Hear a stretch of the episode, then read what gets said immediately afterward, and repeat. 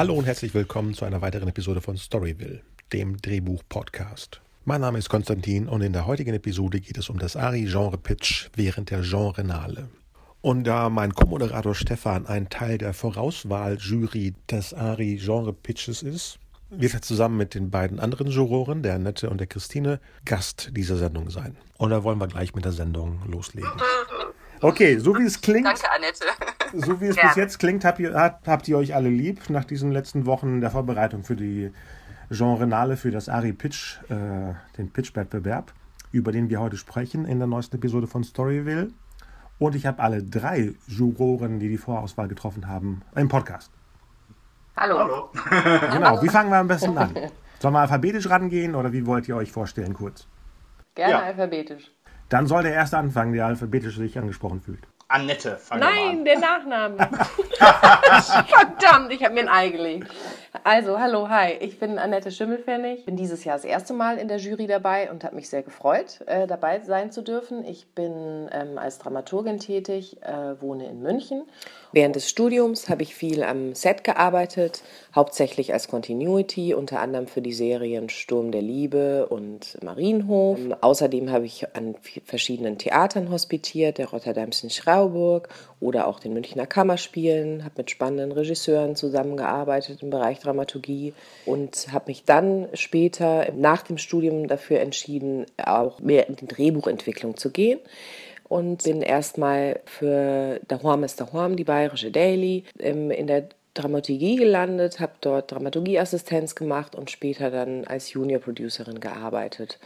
2012 habe ich mich selbstständig gemacht ähm, und habe angefangen, viel zu lektorieren für, die, für den Bayerischen Rundfunk, Redaktion, ähm, Arte-Koordination und Spielfilm oder auch Bayerisches Volkstheater ähm, für den BR und arbeite auch viel für Ari, Ari Productions und bin dort als Dramaturgin, als Lektorin tätig. Ach so, du bist direkt für Ari zuständig? Da können wir ja keine Witze machen über Ari. Okay, alles klar. Ja, selbstständig. Ich bin ja nicht. Ah, okay. genau. Also hau raus. okay, danach kommt wahrscheinlich das C, ne? Würde ich sagen. Christine? Genau. Ja, äh, genau. Christine Pepersack ist mein Name und ähm, ich komme ursprünglich vom Theater, habe Theaterwissenschaft und Germanistik studiert, bin danach aber gar nicht zum Theater gegangen, sondern erstmal für eine Weile nach Irland und habe da äh, Deutsch unterrichtet als Fremdsprache und ähm, bin dann nach Köln gegangen, zurückgegangen nach Deutschland und ähm, in die Filmbranche eingestiegen, äh, ganz klassisch über die Filmproduktion, ähm, habe in der Aufnahmeleitung gearbeitet, am Set und im Büro, bin dann in die Regieassistenz gewechselt, äh, war drei Jahre irgendwie bei Action Concept unterwegs in Köln und ähm, habe mich 2015 selbstständig gemacht als Autorin und Lektorin. Bin das heute auch immer noch ähm, arbeite sowohl im Drehbuchbereich als auch im Lektorat, lektoriere äh, Romane unter anderem und auch Sachbücher. Genau, mache nebenbei noch verschiedene Sachen für Online-Agenturen. Das heißt, ich schreibe Webseitentexte und stelle Content bereit. Mhm. Aber meine Leidenschaft ist natürlich trotzdem das Drehbuchschreiben und ähm, deswegen sind wir ja auch alle hier. Genau, und ich bin auch ein großer Fan von deinem Blog, von dem du noch gar nichts erzählt hast. Genau, ah. stimmt. Äh, ich habe irgendwie so äh, linear ausgeholt gerade. Genau, mhm. den habe ich ganz äh, unter den Tisch fallen lassen. Vielen Dank äh, für das Kompliment. Ähm, genau, seit Ende 2015 habe ich äh, einen eigenen Blog, der sich mit Dramaturgie und Storytelling auseinandersetzt. Veröffentlicht da relativ regelmäßig Artikel, schreibe auch parallel für filmschreiben.de die äh, ganz viel über Drehbuch schreiben und die Filmproduktionsbranche schreiben und ähm, führe noch nebenbei einen kleinen Blog namens Anstiftung zum Wort mit äh, meinem Kollegen Marek Vierlei, wo es generell ums Bücherschreiben geht. Wie schreibt man eigentlich überhaupt? Äh, wo fängt man an? Was braucht man zum Bücherschreiben und wie veröffentlicht man die? Und ähm, fokussiere mich aber seit einem halben Jahr auch wieder deutlich auf meine eigene Seite und äh, arbeite gerade an meinem ersten E-Book tatsächlich zum mhm. Thema äh, Stoffentwicklung für die Filmbranche. Cool. Das ist ja klasse, dass du. Ich suche gerade einen Lektor, das ist ja klasse, das wusste ich nicht. Genau, ja, äh, wenn du was brauchst, dann komm auf mich zu. Auch bei, auch bei Kinderbüchern? Geht das auch bei Kinderbüchern? Das geht auch bei Kinderbüchern. Genau. Aber das Akquisegespräch, das äh, führen wir dann woanders. Genau, am besten während der Journale. Ja, genau.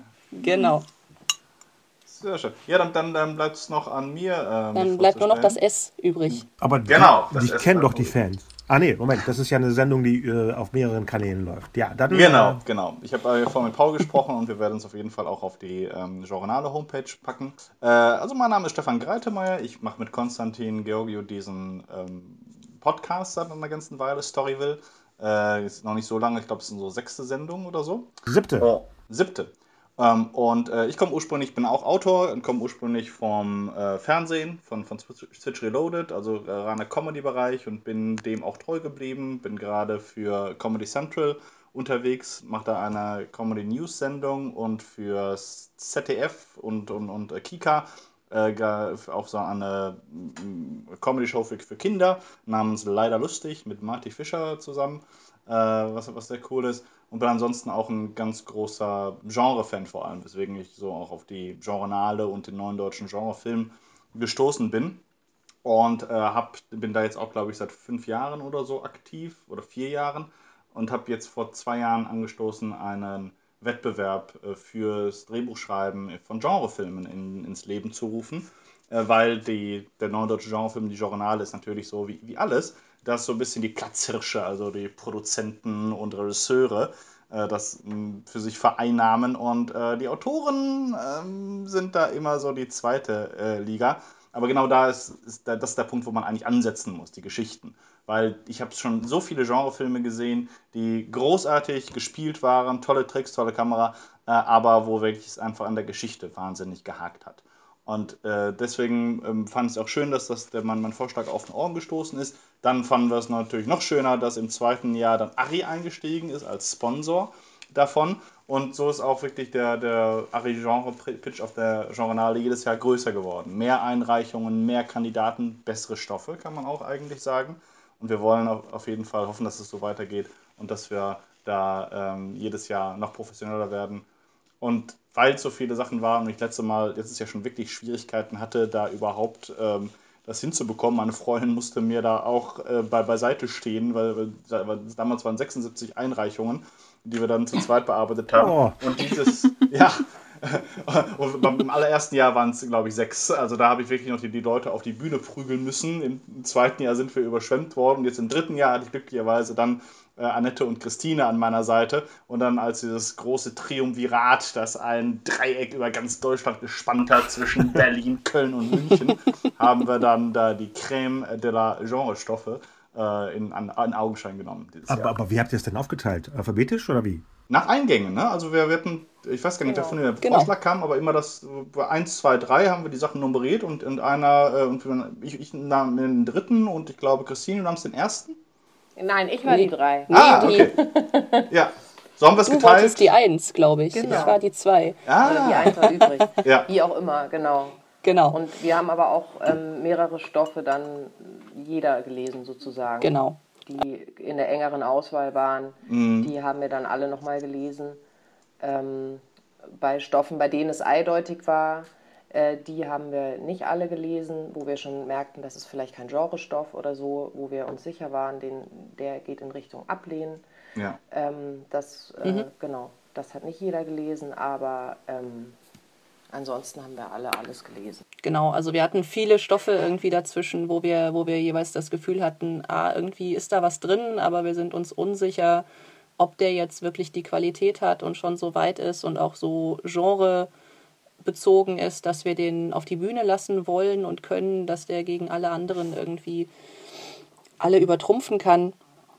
Und die haben wir dann sozusagen in so eine mittlere Kategorie gepackt und gesagt, ja, kann da noch mal jemand drüber lesen. Und ähm, die haben wir dann auch tatsächlich alle gelesen und äh, aus diesen und denen, die wir sowieso schon von Anfang an toll fanden, erstmal so eine kleine Auswahl ge gebildet, über die wir dann länger diskutiert haben. Ja, das war, wir hatten, wir hatten so ein ganz einfaches System eigentlich, uns da so mit, mit Farben gemacht, dass wir sofort in drei Kategorien eigentlich eingeteilt haben. Mit dieses ähm, also Ablehnen bei den Sachen, die vor allem entweder formal so, so furchtbar waren oder einfach kein Genre. Ne? Wir hatten auch eine ganze Reihe von Sachen, die entweder Kunstfilme waren oder reine Dramen. und auch nicht mal schlechte Sachen. Ne? Also es, mhm. so, so, ein paar äh, äh Geschichten gab es da, wo man wirklich sagen muss, okay, das ist sehr, sehr schade, aber unser Job ist hier Genre. Das, das, äh, mhm. Deswegen fielen die Sachen sofort raus. Dann eine, die, die, die größte, der größte Brocken war wirklich, dass man unsicher war. Ne? Das die gelb markierten mhm. Blöcke. Das die waren alle, definitiv die meisten. Ja, ja. ja. Mhm. Die alle irgendwas hatten, was irgendwie mhm. spannend war, aber wo man dann ähm, sich, sich hat äh, wirklich teilweise mit sich ringen müssen. Gerade als wir dann die acht Sieger ausgewählt haben, haben wir einige aus der Reihe auch wieder rausgeholt ne? und dann ja. nochmal diskutiert. Und davon sind auch jetzt zumindest, ich glaube, zwei Honorable Mentions äh, sind daraus auch nochmal gekommen. Und ansonsten hatten wir die, das war aber auch spannend, die, die, die, die Grünen, die, die alle empfehlenswert waren, wo wir uns auch mit, auch mit einer Wahnsinnsgeschwindigkeit schon auf vier Stoffe haben einigen können. Also die Hälfte war für uns alle drei total klar, was da reinkommt. Genau, total hatten, eindeutig, ja. Wir hatten einen Stoff, da ging uns Theaterwissenschaftlern, Christine, das Herz auf. da haben wir uns kurz irre leiden lassen. Nein, Den Stefan haben wir noch versucht, dann, dem äh, Stefan unterzujubeln. Aber genau, aber Stefan hat gesagt, Mädels, ist das nicht eher eine Performance für die Bühne? Und mhm. ähm, ja, dem war so. Äh, das war ein sehr spannender Stoff, aber ja, definitiv kein Genre. Aber ähm, genau, der ja. ist dann leider auch noch rausgewandert. Aber mhm. genau, der hat uns beide. Das Spannende ist ja, wie definiert ihr den Genre? Ich, das Tolle ist, bei der Sendung ist, das ist ja keine Werbesendung, sondern dadurch, dass ich ja eigentlich vorhatte, diesmal mitzumachen, hole ich mir jetzt die Infos für nächstes Jahr. Mhm. Und deswegen, was sind denn die Punkte, wo ihr gleichzeitig klar, klar war, dass das kein Genre ist? Vielleicht war es ja vom Autor nicht klar oder deutlich äh, festgehalten worden. Also ich würde, äh, für, für, mich ist es vor allem eine Anwesenheit oder Abwesenheit von Elementen. Mhm. Ähm, also wenn du etwas hast, das natürlich hat, äh, das ist auch, Genrefilm zu definieren ist ziemlich schwer. Äh, es gehört zu den Sachen, wo man sagt, ich äh, weiß es, wenn ich sehe. Ähm, also eine, weil auch deswegen, weil natürlich jede Art von Geschichte immer einen, einen Anteil von Drama hat. Ne? Also Star Wars ist natürlich auch eine Familiensaga, ein, ein Familiendrama mhm. im Weltraum. Mhm. Äh, aber es ist eben auch Science Fiction oder Science Fiction Fantasy. Hauptsächlich äh, vor allem. Eben. Genau, genau. genau. Das also die Anwesenheit von, von Elementen äh, gehört dazu, äh, aber dann auch eben die Dominanz von diesen Elementen. Es gab jetzt vor ein paar Jahren einen, sozusagen wurde als deutscher Western gepriesen, Gold, ich glaube von Thomas Aslan, äh, mhm. der aber eben zwar im Wilden Westen spielte, aber eben reines Personendrama war. Okay. Äh, wo die ganzen typischen Elemente eines Westerns nicht waren. Es gab keine Verfolgungsjagden, es gab keine Skalpierungen, es gab keine Shootouts, es gab keinen Waffenfetischismus, es gab diese typischen ähm, starken Themen von Rache oder Flucht, Landnahme oder so etwas, äh, gab es da nicht. Und damit war es eben ein Drama im Western gewandt. Und äh, so etwas äh, äh, ist, ist ein wichtiger Faktor. Zu gucken, ist es tatsächlich so, wird hier nur die, die, die Hülle, der Mantel eines bestimmten Genrestoffs genutzt, um eigentlich ein reines Drama zu erzählen?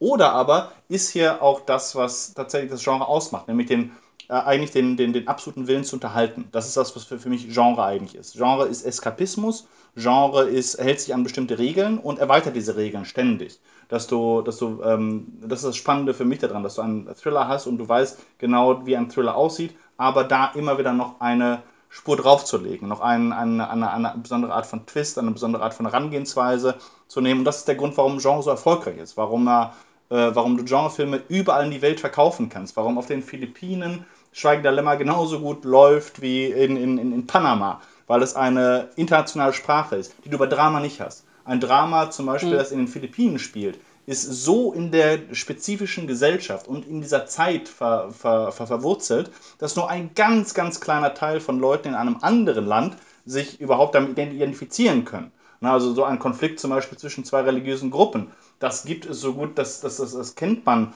heutzutage kaum noch. Also vor 50 Jahren vielleicht, wenn, wenn eine Protestantin einen Katholiken heiraten wollte, dass es eine Riesensache ist. Aber wenn du das, äh, eine so, so eine Geschichte in Manila hast, das sind natürlich deren Themen. Äh, in der Gesellschaft ist es total virulent. Und wir würden wieder hier, hier sagen, warum ist euch das so wichtig?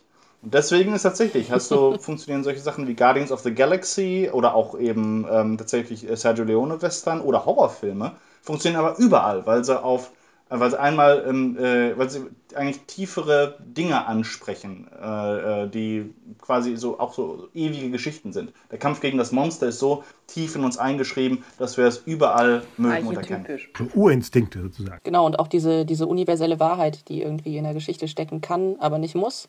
Und äh, das ist für mich auch irgendwie ein Teil der, der Genre ausmacht, dass äh, es eben diese, diese Universalität hat, dass ich es überall verstehen kann und dass ich es auch nach nach Amerika, also in westliche Länder exportieren kann, dieses aber auch in, in ganz andere Kulturen exportieren kann. Ja. Das heißt, die jetzt klar deutlich raus waren, waren eben Charakterstudien, die verpackt waren in so einem Genrepaket oder nicht mal das? Teilweise nicht mal das, genau. Ja, genau. Wie mutig, dass man gab das einschickt, okay. Also ich habe ich hab tatsächlich, ich weiß, ich hatte einen Stoff, da stand auch tatsächlich als Genre Drama dran.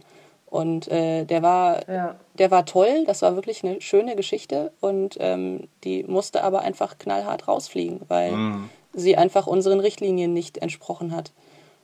Aber bekommen die denn hatte- eine Info? Achso. Deswegen oder ist es einfach nur eine Ablehnung? Wie, wie funktioniert das denn? Ich glaube, wir, wir, wir haben eher so Blanko-Ablehnungen. äh, also Paul hat die, hat die rausgeschickt.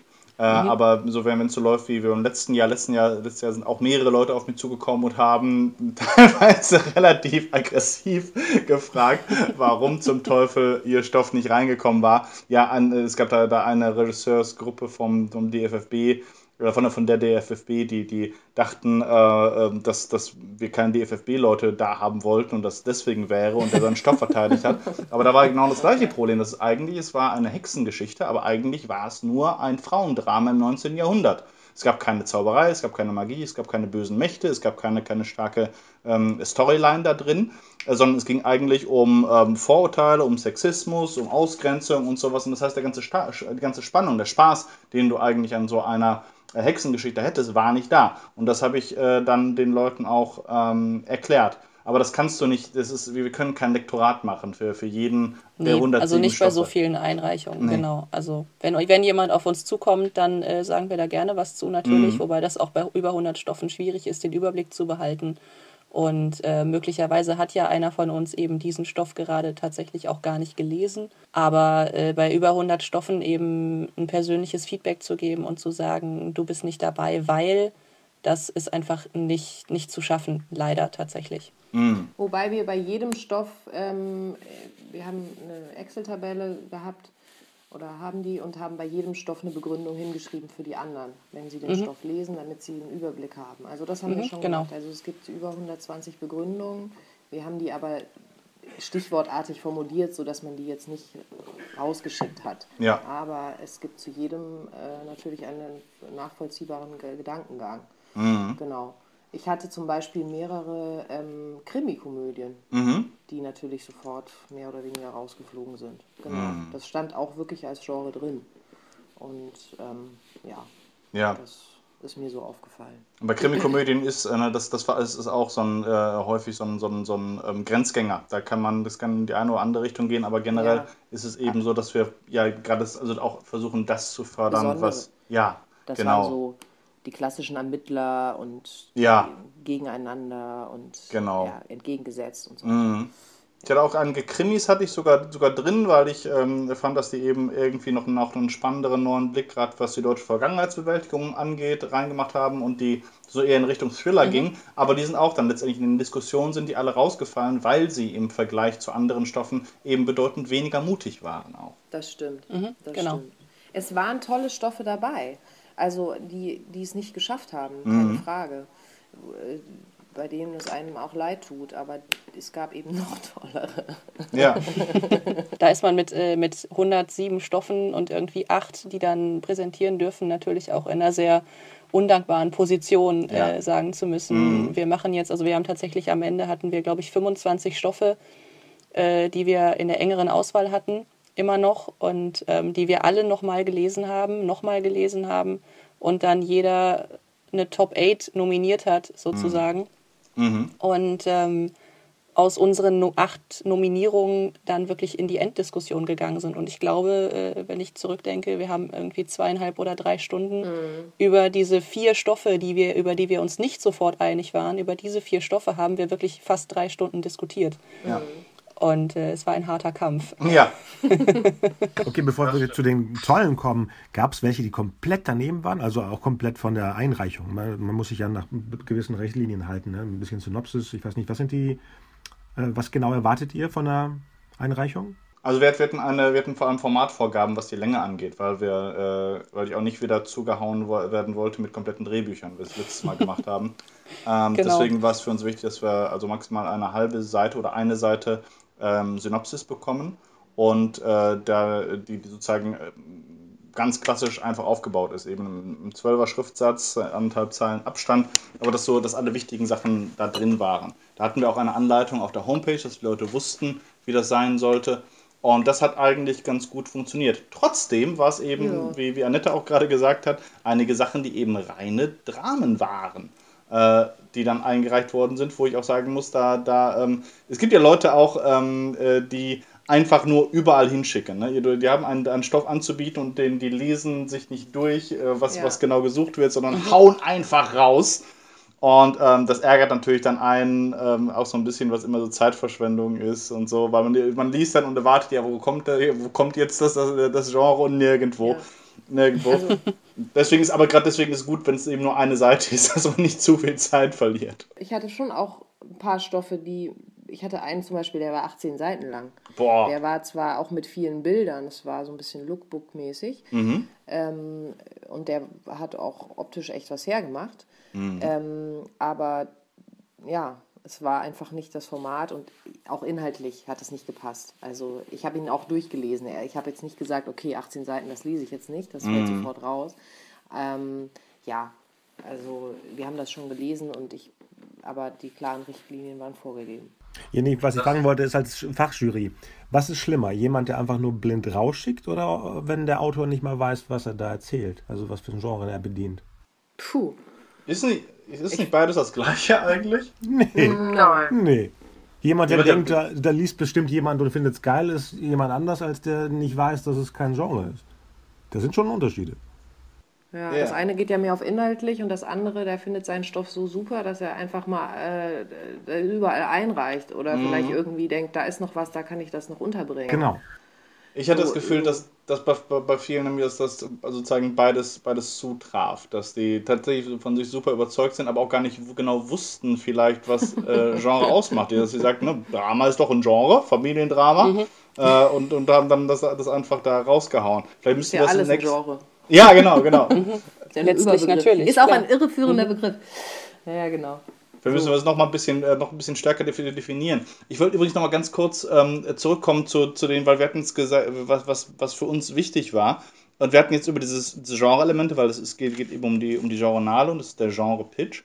Aber was für uns auch wichtig war, war dann auch das, waren diese klassischen ähm, Sachen, dass es Figuren sein mussten, die uns faszinieren, ja. die, die für uns interessant mhm. waren dass ähm, du, dass es einen, einen, Plot gab, der interessant war, der spannend war, der auch schon Bilder im, im Kopf äh, hat auf, aufpoppen lassen. Mhm. Ähm, und auch, dass es umsetzbar ist.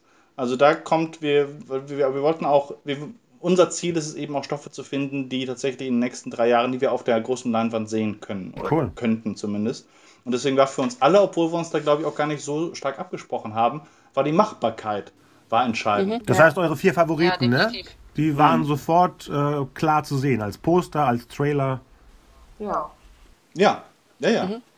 Also da hat man ganz, ganz deutlich gemerkt, die haben irgendwie, die haben sich Gedanken gemacht, die haben auch speziell auf uns äh, ihre zwei Seiten oder ihre eine Seite geschrieben und ja. ähm, haben sich wirklich mit ihrem Stoff nochmal auseinandergesetzt, um da eben einen Pitch hinzulegen, der auf dieser Kürze überzeugt, der uns den Konflikt, die Figuren, den Plot irgendwie nahe bringt.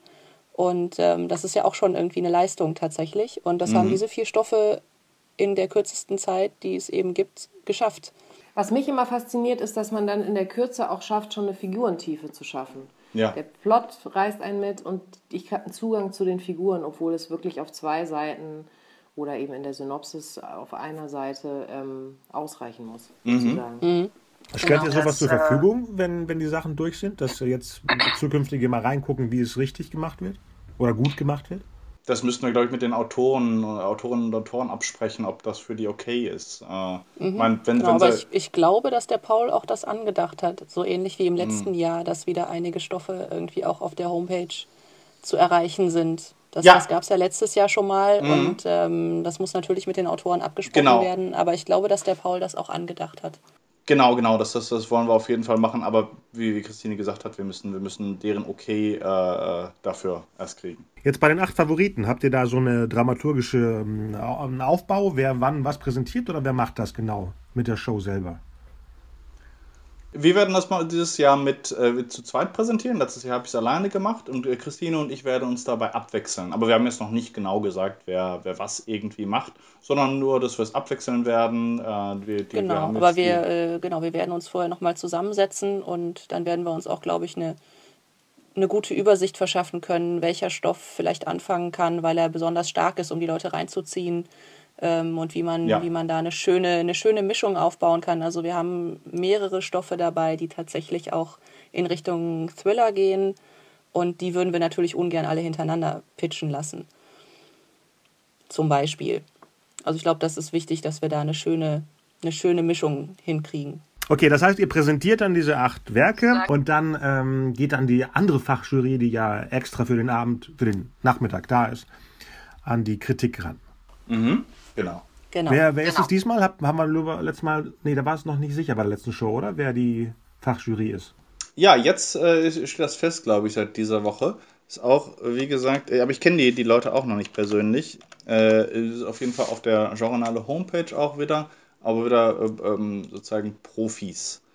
Das ist einmal Thomas, äh, Tom Zickler, ein äh, ganz relativ bekannter Produzent auch äh, der unter anderem für Till Schweiger viel produziert hat. Von dem ist auch dieses Keinohrhasen zum Beispiel, der, die äh, natürlich hier Honig im Kopf, Zweierküken, Kokowä und so. Also sozusagen der Mann, der zusammen mit Schweiger die deutsche Komödie wiederbelebt hat. Also ein Blockbuster. Ja, ein Blockbuster-Produzent. Wow. Dann äh, äh Peter Rommel, äh, der auch ein, ich glaube, Verleiher, äh, Produzent ist und Verleiher, oder täusche ich mich da? Weiß nicht, aber auch so, äh, als wir träumten, hat er gemacht. Und äh, sie haben Knute, diese, auch so eine, die, diese ähm, Komödie aus den frühen 2000ern.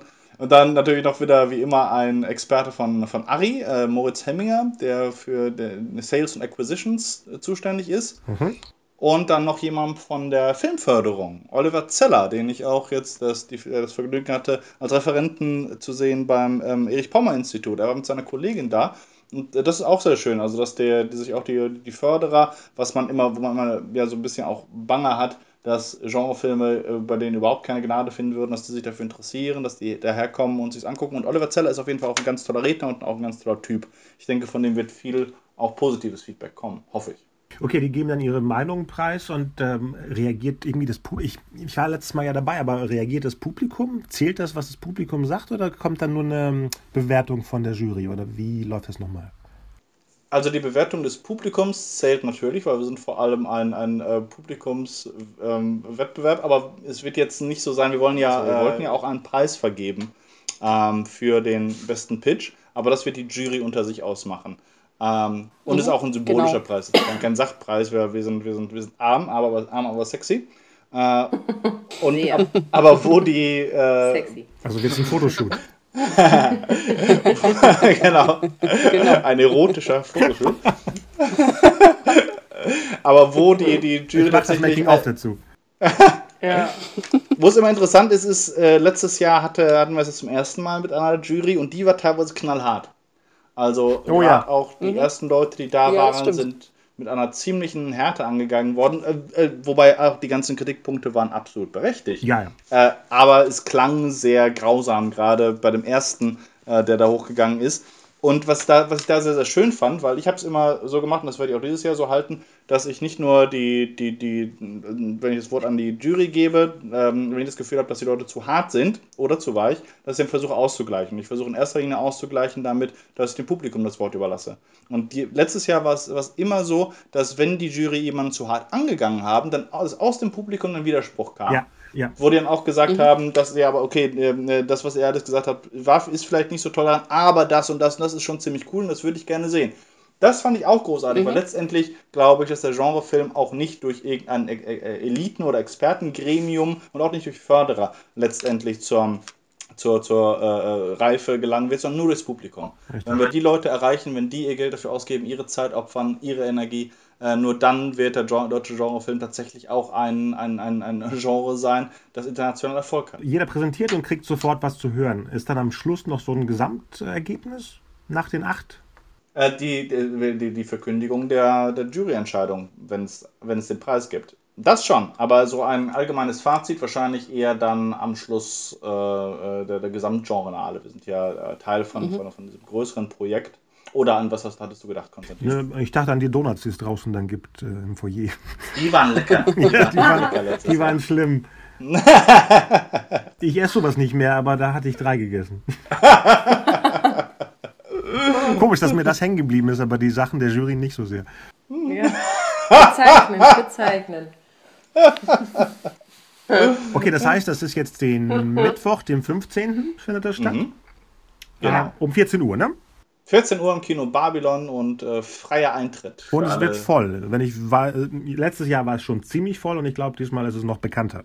Ja, denke ich auch. Also wir letztes Mal haben wir den Saal schon fast voll gemacht und äh, ich gehe auch davon aus, dass wir dieses Jahr mh, in den Gängen sitzen werden. Und das Ganze so um die zwei Stunden wahrscheinlich, die ganze Show.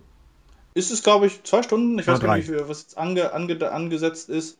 Äh, also anderthalb haben wir jetzt eigentlich so gedacht. Genau. Wir haben aber noch ein bisschen Raum nach hinten. Natürlich müssen die Leute aus dem Saal, der Saal muss geleert werden, dann, dann da rein, weil das eine, eine andere Veranstaltung, also der, der Filmblock, der danach kommt, dafür müsste man Eintritt zahlen. Deswegen machen sie immer den Saal zwischendurch leer. Aber bei dem engen Foyer und dann mit den Donuts, da kommen die nicht raus. Das kann gut passieren. Ich habe dieses letztes Jahr keine das gekriegt möglich, übrigens. Ja. Nur einen, ich habe nur einen, äh, aber das war so schnell, so schnell alle. Man redet mit so vielen Leuten da. Und dann, also ich glaube tatsächlich, ich bin, weil, weil, weil mich irgendein äh, Einreicher gecornert hat und nicht, nicht rausließ und wissen wollte, warum er nicht auf die Bühne durfte. Deswegen habe ich dann, ich sah, ich sah noch so, wie der Letzte dann entführt wurde. Äh, und ich glaube, Paul war das. Ne? Ja, die mit der Phosphorglasur, die konnte man noch sehen im Dunkeln. oh, das, oh ja, das war eklig. Ah, ja, ja, ja. Vielleicht hat er mich auch bewahrt vor etwas. Also ich bin äh, sehr gespannt drauf, weil ich mag es ja, wenn kreative Leute irgendwas erzählen. Und ich freue mich noch mehr, wenn ich dann mitbekomme, wie sie weiter fortgeführt werden. Wir hatten ja schon in den letzten paar Episoden äh, darüber gesprochen, wie wir das irgendwie festhalten können, auch bei Leuten jetzt, die nicht unbedingt den ersten Preis gewinnen, dass man ja. die verfolgt, weil jeder kämpft ja mit seinem Projekt trotzdem weiter. Und am mhm. liebsten würde ich auch die Leute vom letzten Jahr irgendwie nochmal greifen, dann mal gucken, was sich da ergibt. Und ich hatte jetzt vor, dass wir dann ein paar Leute vielleicht direkt da audiomäßig interviewen, wenn sie rauskommen, wenn sie irgendwas zu erzählen haben, wenn die Donuts alle sind, je nachdem, was gerade das Thema, das Thema ist. Ja, das mal gucken, was wir Idee. da aufschnappen können. Mhm. Hm, gute Idee auf jeden Fall, ja. Ja, und was auch noch ähm, ähm, interessant ist, weil jetzt ist, ich habe übrigens heute auch nochmal eine Anfrage bekommen von einer, ich glaube, eine Norwegerin, die in Berlin lebt, eine Autorin, die fragte, ob man dann einfach hinkommen kann und pitchen. Muss ich natürlich leider sagen, dass, der, dass die Deadline schon im Dezember abgelaufen war.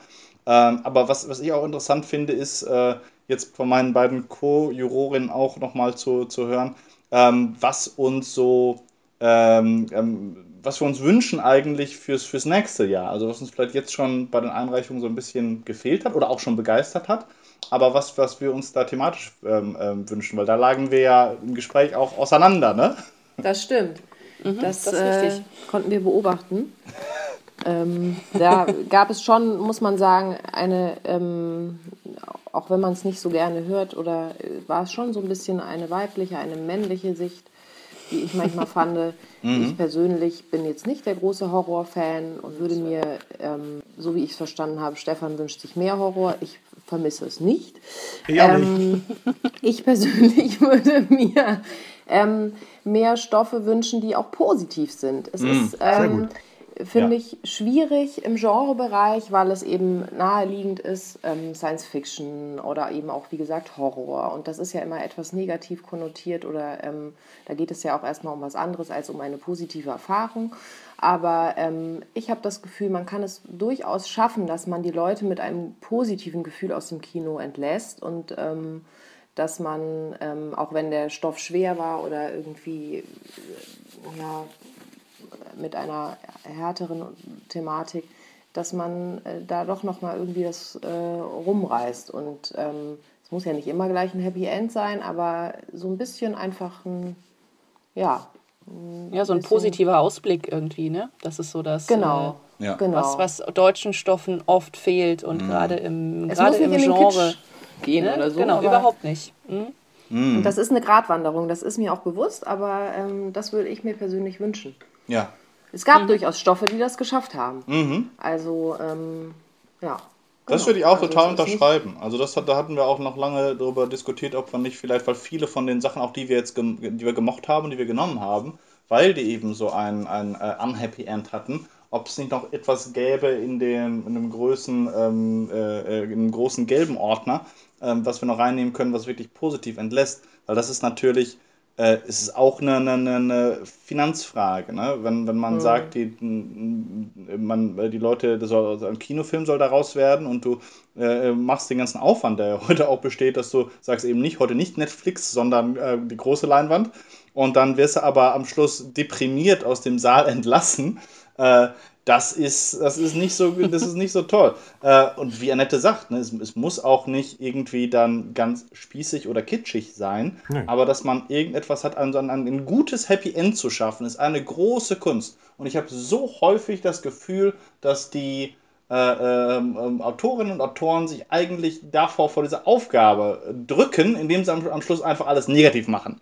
So als ob, weil die Tragödie immer noch die, die anerkannteste, also an, anerkanntere Kunstform ist als die, als die ähm, äh, Komödie. Und ich weiß, und ich weiß äh, genau, dass es, äh, gerade wenn man anfängt, tendiert man genau dazu, weil man glaubt, ein negatives Ende würde dem, dem, dem Stoff irgendwie Gravitas geben oder sowas. Aber mittlerweile ist für mich ein, die Kunst, ein gutes Happy End hinzukriegen, ist, äh, ein, ist absolut, ähm, äh, absolut zentral. Sowohl wirtschaftlich als auch inhaltlich. Entschuldige, ich würde gar nicht den Begriff Happy End verwenden, weil Happy End ist für mich immer gleich so richtig, so richtig, mhm. richtig, richtig. Also ich, Christina hat das ganz gut formuliert, positiver Ausblick würde mir schon reichen. Also mhm. Happy End klingt für mich gleich so amerikanisch und gleich so, ja, war ja wieder klar, Happy End. ne? Also so ich glaub, ähm, rumgerissen. Happy End für die Hauptfigur, oder? Genau, ja, genau. Das, das Beispiel ist der Gladiator. Ich meine, am Schluss, das ist jetzt ein Spoiler von einem 17 Jahre alten Film, aber er überlebt es nicht, aber es ist ein Happy End, weil er ja dahin kommt, wo er hin möchte. Also ja. Es muss ja für die Figur genau. ein Happy End sein, nicht für den Typen, der auf dem Sofa sitzt oder im, im Kino Popcorn ja. im Endeffekt. Oder wenn ja. wir jetzt La La Land anschauen, es ist ja im klassischen Sinne kein Happy End, aber es gibt diesen Blick und dieser Blick lässt mich als Zuschauer am Ende irgendwie positiv. Es ist realistisch. Mhm ich sag mir, ja, die haben sich nicht bekommen, aber sie haben ihre Träume verwirklicht. Und jetzt, ich hoffe, alle haben ihn schon gesehen, sonst verrate ich das ja. Ende. Ja, absolut. Für den Spoiler übrigens. Ähm, naja, genau, aber das war für mich das perfekte Beispiel auch, ja. Mhm. Nee, absolut. Ich meine, das klassische Happy End ist ja auch kein, kein Sieg auf, allen, auf, auf, auf der ganzen Linie. Ne? Das, ich ich finde das immer am schönsten mit den äh, Sportfilmen. Äh, auch amerikanische Sportfilme haben es am meisten, dass der sozusagen der Endkampf wird nicht gewonnen. Ja. Ne? ja. Sondern dass mhm. was du eigentlich gewinnst, ist der Kampf gegen dich selbst. Wie Rocky. Rocky endet, endet mit einem Unentschieden. Aber weil es ein Underdog ist, der sich bis dahin eigentlich hochgekämpft hat, ist es ein positives Ende. Ähm, genau. Normalerweise ist du, du bekommst eben nicht das, was, was du wolltest, aber das, was du solltest. Das ist ja diese Want- und Need-Geschichte. Genau. Deswegen ist mhm. immer eigentlich fast die, die besten Happy Ends sind bittersüß äh, ähm, genau. als, als, als mhm. Prinzip. Genau. Weil zu süß ist auch nicht gut, ne? Weil wenn, wenn alles dann, dann bekommen wird am Schluss, ähm, das, das, da kriegt man, das glaubt man dann nicht als dann Zuschauer ist es ja schon wieder dem Kitsch so nah. Genau. Mittlerweile gibt es das ja genau. gar nicht mehr. Mittlerweile sind das ja alles Geschichten, die man wirklich absegnet im Kopf oder im Gemüt. Und bei La La Land ist es ja auch so. Im Endeffekt ist es für beide ja ein Happy End. Nicht spoilern! das ist ja so breit. Vor allem, ich mag es ja nicht, wenn der Regisseur oder der Autor sich im letzten Moment denkt, ich mache jetzt was Negatives, damit ich die Leute schocke. Bei La La Land war es jetzt so, dass ich 80% der Zeit geheult habe, sodass mich oh. das gar nicht was? umgehauen hat, weil ich dachte, ah, ich heule einfach weiter. Du hast geheult als Mann? Oh, der hat mich so alle gemacht, der Film. Sobald Ehrlich? ich die Musik höre, die Songs höre, bin ich im Auto. Ich weiß nicht, was der bei mir ausgelöst hat. Irre. Sing mal einen Song, Annette. Wie bitte? Sing mal einen Song aus La La Land. ich bin gerade seit einer Stunde wieder trocken. Unglaublich, wirklich? Okay. Ja, der hat mich echt äh, immer noch, äh, der beschäftigt mich seit einem Monat. Oh. Aha. Ja. Das ging Kann ja eine Sondersendung so, machen, nur zu La La Land. okay. Ja, ich finde auch, wir sollten uns da nochmal drüber unterhalten. das klingt sehr psychotherapeutisch. Ich finde, wir sollten uns darüber nochmal unterhalten. Können wir am Mittwoch anfangen und wenn wir, Genau. wir merken, dass es viel Stoff ist, machen wir zwei Sendungen draus. Ja, aber warum nicht? Wir Was können ist da Annette ja auch nochmal als. verborgen bei Konstantin. Wir können ja Annette auch noch, noch mal gerne als Gast zum, zum Podcast nochmal einzeln einladen. Genau wie Christine. Also wir wollen jetzt äh, also in der Zukunft auch nochmal so Sachen mit, mit so speziellen Themen machen. Und ähm, ich glaube, da wäre die auch äh, Pre, äh, Prime Candidates für. Annette hat es gerade angesprochen, was, ähm, äh, dass ich mir tatsächlich noch, noch mehr Horror wünsche. Ähm, Noch was, mehr? Was, ja, also wir, wir hatten Ja, extrem. das ist ein guter Einwand. Noch Wir hatten mehr. extrem wenig. Wir hatten extrem wenig und ähm, ich betrachte das Ganze ja auch immer aus einer vollkommen äh, eiskalten Marktperspektive. Und Genre ist einfach das, äh, äh, Horror ist das, das, das Subgenre, das einfach am besten läuft. Wo man mit, äh, mit, mit dem wenigsten Aufwand am, am meisten rausholen kann. Und äh, ich bin, es gibt viele Formen von Horror, von denen ich überhaupt kein Fan bin. Also alles, was irgendwie Torture Porn oder, oder, oder Splatter ist. Aber äh, ich bin zum Beispiel ein Riesenfan von Filmen wie The Ring. Oh, äh, ja. die mir auch wirklich Angst machen. Ich mag die ganze Haunted House Geschichte, auch wenn es als Horrorkomödie aus House on Haunted Hill oder sowas daherkommt. Äh, das ist alles großartig. Und äh, letzte, die letzten paar Jahre gab es, äh, letztes Jahr, so fantastische Filme wie The Babadook ähm, Uh, äh, ja, oder ja, Äh, It Follows zum Beispiel, die wiederum zwei ganz neue, ähm, eigentlich so Farben ins Spiel ge ge gebracht haben. Babadook ist, ein, ein, ich, ich bin ja einer von den radikalsten Dramenhassern. Äh, ich ich gucke wirklich keine Dramen normalerweise und als ich in Babadook äh, drin war, irgendwie nach einer Stunde habe ich gesagt, scheiße, das ist ein Mutter-Sohn-Drama. Ich, ich, ich fühlte mich so hinters Licht geführt, aber ich bin dran geblieben. Ich bin dran geblieben, weil es trotzdem spannend war. Es war auch eine Geistergeschichte, aber es war eine mit einer ganz starken psychologischen Komponente. Genauso wie It Follows auch ein, ein ganz toller ähm, äh, ähm, neuer, neuer Ansatz war eigentlich von einer relativ alten Geschichte, eben von einem Menschen, der von einem Phantom verfolgt wird. Und ich glaube, dass da noch, noch sehr viel drin ist und dass, dass, wir, dass wir das zu wenig, zu wenig machen. Ähm, äh, und dass, dass du gerade eben durch die Geschichten von, von, von Geisterhäusern oder von dämonischer Besessenheit oder, oder Poltergeistphänomene oder so Psychologische Horrorfilme, oder? Ja, Okay. ja, genau. Also Ja, diese, das würde ich mir auch anschauen. ja, genau. Äh, äh, da, und und da, ich, ich glaube sogar, dass wir in verschiedener Weise prädestiniert sind dafür als Land, weil äh, nichts macht die, die deutsche Kultur und die deutsche äh, Volksseele sozusagen so sehr aus wie die Vergangenheitsbewältigung. Und Geistergeschichten sind genau das. Es geht um nichts anderes als um die Tatsache, dass die Vergangenheit nicht tot ist und dass sie dich nie in Ruhe lassen wird. Dann Und hast bin- du ja auch deinen historischen Stoff noch mit dabei. Ja, ja, ganz genau. Das Genau. war nämlich auch einer, einer von den sozusagen das, das ähm, rothaarige Stiefkind von unseren Auswahlkriterien war auch, weil es ist deutscher Genrefilm und wir wollen auch den, den heimischen Genrefilm fördern, egal von wem er kommt. Wir hatten haben jedes Jahr auch sehr viele schöne Aus, äh, Einreichungen von Ausländern, ähm, die äh, auch jedes Jahr äh, äh, mit unter die, die Top, Top 10 kommen.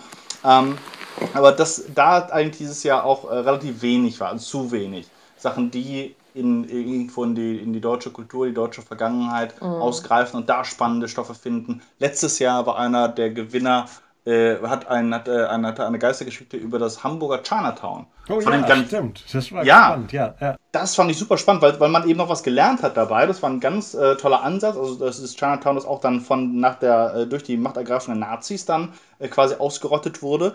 Ähm, das war spannend und wir hatten jetzt auch einen Stoff, der es nicht in die Top 10 geschafft hat, weil er, äh, weil ich, ich bin ihm auf den Leim gegangen, weil er eine historische Kongruenz behauptet hat, die nicht da war und Annette hat dann mit einer journalistischen ähm, äh, äh, Spürnase recherchiert und herausgefunden, dass das eben nicht der Fall war. Äh, Ich, ich habe zwar immer noch, noch versucht, es zu verteidigen und zu sagen, wenn es wenn, es nicht wahr ist, ist es gut erfunden, aber sie hatte natürlich vollkommen recht ähm, und der, der, der Stoff hat an anderen Stellen Schwächen. Aber da noch mehr zu haben. Also ich finde auch eine Action, ein Action-Abenteuer über Götz von Berlichingen mit der eisernen Hand, so im Hellboy-Stil, fände ich zum Beispiel ziemlich cool, ehrlich gesagt. Ähm, also da würden wir uns eigentlich auch noch mal äh, mehr Sachen wünschen, auch wenn Kaviat äh, ähm, äh, selbstverständlich wir auch wissen, dass, dass das ähm, ein, ein, ein teures Genre ist. Ein, äh, was was immer dann ein genau. bisschen schwieriger ist zu schreiben. Wobei ich nach wie vor denke, ich habe ich hab vor, vor ähm, äh, damals für diesen Schreib um dein Leben äh, äh, Wettbewerb, hatte ich damals eine Geschichte er, er- erfunden vom äh, irgendwie in einer Gruppe von Reisenden, die im 17. Jahrhundert in einem Bauernhof sich verbarrikadieren, der von Werwölfen äh, belagert wird. Also auch da kann man mit, mit relativ wenig Aufwand kann man an eine, eine eine spannende One-Location-Geschichte erzählen. Kammerspiele, ähm, das ist ja auch eins meiner Favoriten. Das was? Kammerspiele. Ja, ja. ja Produktionstechnisch ja, genau. erfreulich und ähm, ich mag das einfach, weil das dann so sehr eben auf die Figuren, die Figurenbeziehungen ja intensiviert. Mhm. Genau, und das ist, glaube ich, immer das, wo, wo man gucken muss. Also wo, wo, wo ähm, äh, äh, Plot und Figuren immer in einem vernünftigen Verhältnis zueinander sein müssen, was uns auch ganz stark getrieben hat. Es gab auch viele Stoffe, die zum Beispiel spannende Figuren hatten, aber null Plot. Oder mhm. auch Sachen, was bei Genre viel häufiger passiert. Auch, ne? ein, genau. Ja, ja, ja. Spannende, ja. spannenden Plot. Äh, du siehst genau die Schauwerte und sowas, aber die Figuren sind so holzschnittartig, du ja. weißt gar nicht, wo, wo, wo du mhm. da mitfiebern sollst. Steht in den Richtlinien nochmal drin, ob man jetzt nur originäre Sachen einschicken soll oder aufpassen muss mit, mit Lizenzhabern? Äh, fiel mir jetzt ein wegen, wegen Figuren, die es schon gibt oder so. Nö, das ist uns nee, eigentlich. Da sind wir egal. eigentlich sehr frei, genau. Also uns ging es ja nicht darum, oder geht es nicht darum, ähm, Stoffe zu finden, die wir jetzt in irgendeiner Form produzieren wollen oder ähm, so wie sie sind, einem Produzenten als Paket in die Hand geben wollen, sondern ähm, uns geht es eigentlich in erster Linie darum, Stoffe zu entdecken, äh, aus der Schublade zu kramen, ähm, die spannend sind, die auch durchaus Adaptionen sein können und ähm, wie es dann lizenzmäßig oder rechtemäßig aussieht, mhm. das sind dann eben Sachen, die im zweiten Schritt spannend werden, wenn es wirklich darum geht, äh, hat da jemand Interesse dran und möchte das gerne produzieren. Aber das ist im Moment noch nicht unser Auftrag in dem Sinne. Mhm. Gut zu wissen. Eine ganz andere Frage wieder von mir, meiner Seite als äh, Geschichtenerzähler. Ich hatte das mal angesprochen, nur mit Stefan über das Thema Animation, weil ich ein paar Animationsprojekte habe. Das ist ja nicht unbedingt Genre. Stell mal vor, jemand pitcht sowas wie Anomalisa, weil ja, das ist ja auch ein Charakterdrama. Wie würde Animationenprojekte ins Genre reinfallen? Müsste das dann auch ein Fantasy-Element sein, ein Krimi-Element sein? Ein Wie würdet ihr daran gehen? Hattet ihr überhaupt diesmal irgendjemand mit Animationsprojekten? Nee. Nee, ich hatte keinen. Mhm. Ah doch, da war eine Zeichentrickserie auf jeden Fall, ne? Okay. Das war ah, doch, doch, No genau, Rest stimmt. for the Depressed. Mhm. Genau, Und, ähm, eine war dabei, ja. Und das war auch Genre. Äh, jein, das ja. war eben das Problem. Eigentlich war es eine, war es eine Superheldengeschichte, auch sehr, sehr spannend, aber es ging so, ähm, hatte sie auch selber geschrieben, in die Richtung von Bojack Horseman. Aha. Ähm, und äh, ja, es war eigentlich, ähm, und, und, das war auch so, so ein bisschen die Frage, weil wir nicht, uns nicht richtig vorstellen konnten, wie dann die einzelnen Episoden ablaufen. Und äh, es war eben eine, eine ähm, äh, es ging um eine Superheldin, deren Superkraft war, dass sie äh, manisch-depressiv war. Ähm, und was total toller, toller Aufbau war, auch spannende Figuren und so etwas, aber ähm, ähm, es war unklar, ob jetzt das sozusagen dieses, dieses Psychodrama-Element oder das äh, Superhelden-Element ähm, da überwiegt. Äh, äh, und sowas hatten wir, also sowas gab es auf jeden Fall, aber es ist tatsächlich eher selten. Und zumindest für meinen Teil kann ich sagen, dass ähm, da tatsächlich wichtig wäre, dass inhaltlich Genre ist. Genau. Nicht das, genau. nicht das Format, sondern dass du wirklich siehst, das ist so etwas wie zum Beispiel, äh, wie hieß es, Paranorman. Paranorman ist, ist äh, richtig schönes Genre. Geht um Geister, geht um Hexen und so. Ähm, und äh, Anomalisa befürchte ich, würde ich tatsächlich eine, eine, eine Absage erteilen, wenn, wenn, wenn äh, das äh, auf meinem Tisch landen würde für die Genre. Äh, ihr habt gerade gesagt, das war eine Serie. Ähm, ist es mhm. egal, was man einreicht? Ich dachte immer, das ging um einen Spielfilm. Nein. Mm, nee, du konntest auch Serie, Webserie. Also das Format war erstmal egal. Ja. Du kannst sogar, ich, genau. also ich würde sogar sagen, wir waren sogar so frei, ich, das habe hab ich sogar nochmal extra reingeschrieben, ne, dass, dass wir tatsächlich jede Art von, von, von äh, Format. Ähm, Kurzfilme waren auch einige dabei. Kurzfilm, genau, Kurzfilm auch. Äh, auch deswegen, weil es ja äh, einige sehr, sehr großartige jetzt Horrorfilme äh, gibt, die ursprünglich Kurzfilme waren und dann erweitert worden sind. Jetzt gerade ist ja dieses hier, wie heißt das mit dem, ähm, äh, mit diesem Zombie, mit, mit dem, mit die Frau und das Mädchen, das, das Handy so ein Selfie macht und plötzlich taucht hinter ihr einer auf äh, das ist ja gerade etwas, was auch ein äh, Ultrakurzfilm war eigentlich, der jetzt auch in einen Langspielfilm entwickelt werden soll. Das schreckt uns nicht, aber ich würde sogar noch erweitern auf äh, Hörspiel und äh, Games, wenn ich ehrlich bin. Oh. Also, okay. Oder Comic. Ja, ja, ich würde es auf alles äh, nehmen. Ähm, Sehr gut. gut äh, man äh, kann, äh, darüber können wir nochmal noch mal streiten, aber ich ja, glaube, dass ich bin tatsächlich der, der Meinung, dass wir sozusagen, dass es mir geht es vor allem um eine Tradition des, des Geschichtenerzählens, äh, die mhm. wir verloren haben seit, seit äh, über 50 Jahren. Und äh, mir ist jedes Medium recht, in, in, in dem diese Geschichten wiedererzählt werden. Auch Dann deswegen. Auch Buch? Bitte? Dann auch Buch? Buch ist das einzige, wo ich sagen würde, ähm, nee. Einfach deswegen, weil es da auch schon so extrem viele Märkte gibt. Ja. Äh, aber ich würde zum Beispiel Hörspiel oder Comic würde ich unterstützen. Einmal, weil Hörspiel diesen, diesen performativen Aspekt von, äh, von Dialogen hat, weil es mhm. quasi nichts anderes gibt.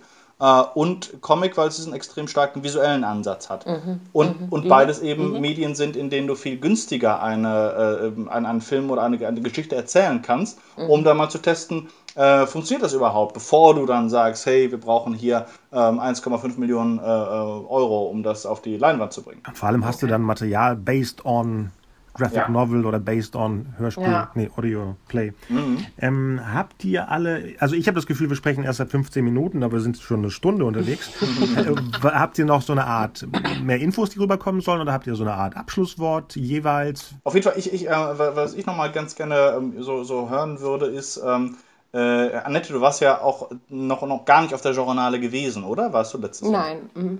Das, deswegen äh, finde ich es mal spannend, wieso dein, weil du bist ja da dann ähm, wie die Jungfrau zum Kind äh, gekommen, was so dein Eindruck war, auch jetzt von den eingereichten Stoffen und von diesem, äh, von, von, von, von dem ähm, Genremarkt und von, von dem, was da die äh, ähm, äh, jungen oder auch älteren Autorinnen und Autoren eingereicht haben. Also ich war ähm, am Anfang hatte ich wirklich das Gefühl, es gibt extrem viele Stoffe, wo jemand einen ähm, Pakt mit dem Teufel schließt. Mhm. So à la Faust, sage ich natürlich da als äh, Theaterwissenschaftlerin. Mhm. Ähm, und das war aber witzigerweise wirklich bei den Anfangsstoffen hat sich das geballt. Das, keine Ahnung, woran das lag. Das war, glaube ich, einfach Zufall. Ja. Ich war nachher Bestimmt, echt überrascht ja. über die. Ja, muss ja. Also, ähm, die haben, die haben sich abgesprochen. Ja. ich war überrascht über die Vielfalt nachher auch der ganzen Stoffe. Und das mhm. hat mich sehr gefreut. Ähm, dass wirklich. Ähm, ja, wir haben ja auch nachher ein, ein gutes äh, Portfolio da zusammengestellt. Ja. Und ähm, es hat mir richtig Spaß gebracht, das zu lesen. Ich habe mich immer gefreut, einen neuen anzuklicken und mhm. fiel mir auch äh, wirklich bei allen Stoffen, muss ich sagen, leicht, ähm, was dazu zu schreiben. Mir fiel immer irgendwie was ein, eine, eine kleine Kritik, eine Bewertung und ähm, es hat mir große Freude bereitet. Und ähm, ich war sehr gespannt, was mich erwarten wird und äh, wurde positiv überrascht. Schön. Genau. Auch wenn ich mich noch auf die noch positiveren ähm, Wendungen oder äh, genau ähm, Ausblicke freue. Mhm.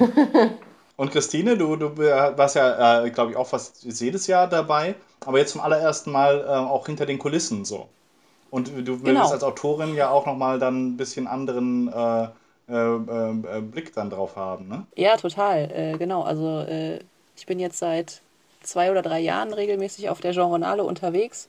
Ähm, habe ja, wie du weißt, auch letztes Jahr selber mal einen Stoff bei dir eingereicht für, mhm. den, für den Pitch. Also kenne das auch von der anderen Seite tatsächlich. Und ähm, war für mich eine total spannende Erfahrung, so viele Stoffe von anderen Autoren auf einmal zu lesen also man hat da auch ein bisschen Angst tatsächlich vor, weil äh, man könnte ja auch auf Stoffe stoßen, die man selber so oder so ähnlich in Entwicklung hat. Äh, Ideen sind ja allgemein gut und ja. ähm, man weiß nie, was da so auf einen zukommt. Und ähm, ich fand es wahnsinnig, wahnsinnig variantenreich. Äh, da kann ich mich Annette nur anschließen. Und mhm. ähm, die Vielfalt hat mich wirklich sehr begeistert. Natürlich hat da das eine oder andere gefehlt, ähm, gerade so im historischen, auch im Horrorbereich, obwohl ich überhaupt kein Horrorfan bin. Ähm, und auch im Fantasy-Bereich, wobei wir da natürlich ein Problem mit der Umsetzung haben, die natürlich unglaublich teuer ist. Aber insgesamt war ich sehr, sehr positiv überrascht, wie viel da kam. Also gerade zum Ende haben wir ja nochmal so einen richtigen Run gehabt. Da kamen irgendwie innerhalb von einem Tag, glaube ich, ja. 30 Stoffe rein oder so.